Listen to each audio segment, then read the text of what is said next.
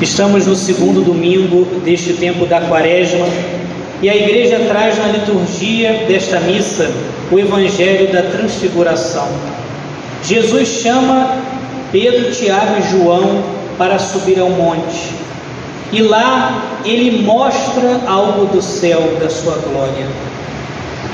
Mostra a Pedro, Tiago e João, aos seus discípulos, algo daquilo que espera todo aquele que é fiel a Deus e aquilo que todo coração humano deseja. Pedro, sem entender o que estava acontecendo, somente de ver algo dessa glória, que ele não sabia o que era, mas só de ver Jesus resplandecendo a glória do céu, ele disse: Mestre, vamos fazer uma tenda aqui Três tendas, uma para mim, outra para ti, Moisés e Elias. Então, ele ficou extasiado, porque o coração do homem deseja o céu. O ser humano busca esta saciedade do céu em vários lugares, mas ele só, só vai encontrar em Deus. E este tempo da quaresma que nós estamos é um tempo de pararmos para refletir. Eu fui criado para Deus, por Deus e para Deus. Eu fui chamado, sou chamado a essa glória do céu. Eu tenho caminhado para isso. A voz do Pai disse aos discípulos: Este é meu filho amado, escutai. Ou seja, para chegarmos a essa glória do céu, para chegarmos a essa felicidade perfeita, só tem um caminho: escutar obedecendo Cristo. E aí, o tempo da quaresma, tempo de retiro, precisamos pensar: eu tenho ouvido a palavra de Cristo e colocado ela na minha vida, ela é que coordena os meus pensamentos, o meu modo de conduzir minha vida ou não. O Pai disse: escutai-o.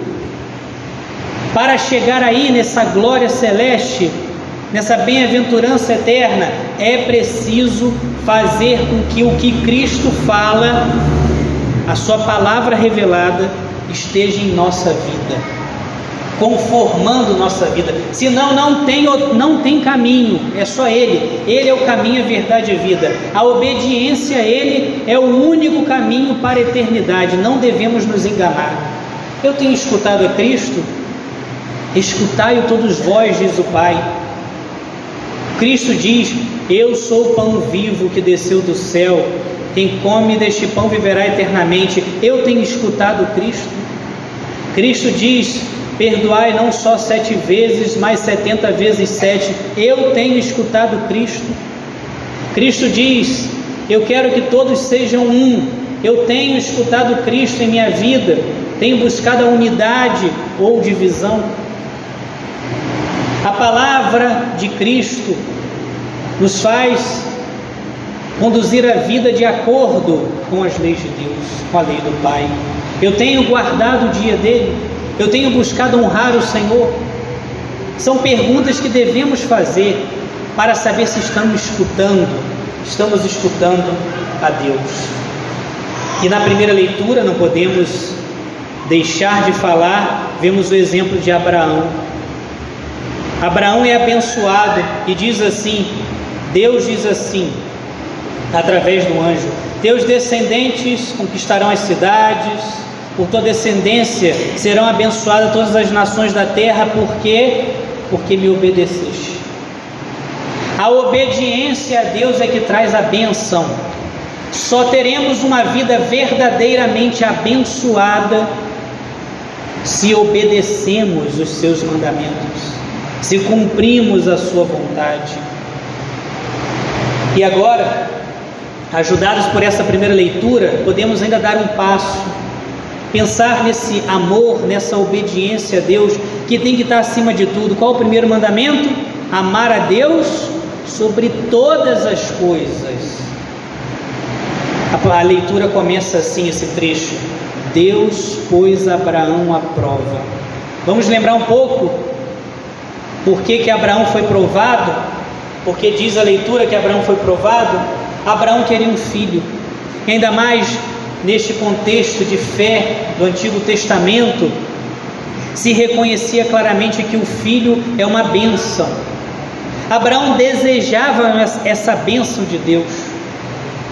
Desejava ter um filho porque também a ideia de um filho era você de algum modo perpetua a sua vida, porque você ensina, você forma e o filho transmite aqueles seus ensinamentos, o seu modo de ser, aquilo que você transmitiu a ele.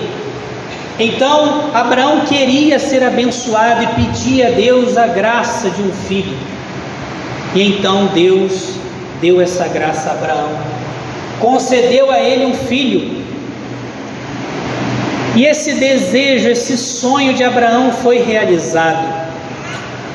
Mas por que, que Deus colocou Abraão à prova? Porque pode ter sido que esse sonho de Abraão esse desejo legítimo e bom, que é o pedido de um filho, pode ter se tornado ou ter o perigo de se tornar um ídolo para Abraão.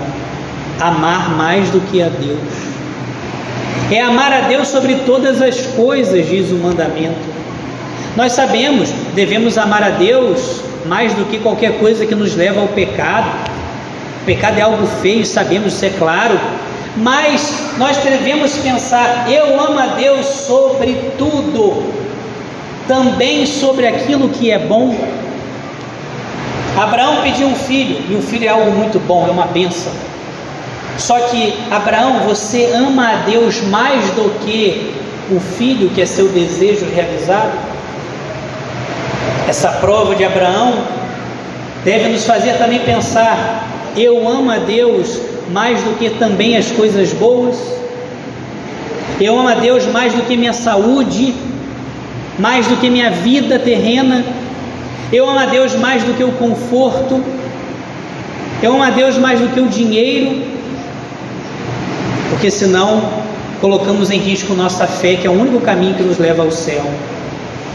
Eu amo a Deus, mas, aí tem uma vírgula, mas eu não sigo esse caminho dele, porque isso pode não ser muito bom para a minha saúde ou para o meu conforto.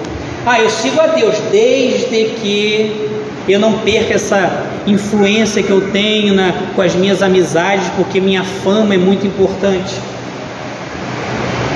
Eu amo a Deus, mas aí seria radicalismo ah, mas nesse ponto aí já seria demais, porque Deus quer o nosso bem. Hoje tem muito discurso desse assim: não, Deus quer minha felicidade, só que a sua felicidade, a felicidade que nós colocamos na cabeça, é uma felicidade terrena que acaba no túmulo. Deus não quer essa felicidade para você. Deus quer uma felicidade que não se acaba. E muitas vezes para nos abrirmos a essa felicidade verdadeira que o Pai do céu quer nos dar, nós temos que abrir mão de muitos ídolos desta terra que nós colocamos e ídolos que aparentemente são bons, coisas boas que se tornaram ídolos, porque saíram do seu devido lugar. As coisas devem estar no seu devido lugar, senão perdemos o caminho. E Deus colocou Abraão à prova, não porque ele é mau, mas porque ele ama. Colocou à prova para que Abraão ajustasse a sua hierarquia de valores. Ajustasse Deus em primeiro lugar. O amor a Deus em primeiro lugar. Que essa palavra nos balance o que eu tenho feito pela minha salvação. Eu tenho sido um, um cristão bonzinho, mas eu tenho tido a fé verdadeira. Eu tenho amado a Deus sobre todas as coisas. Tenho feito da palavra dele o fundamento da minha vida. Tenho honrado como um pai amoroso, o Pai do céu.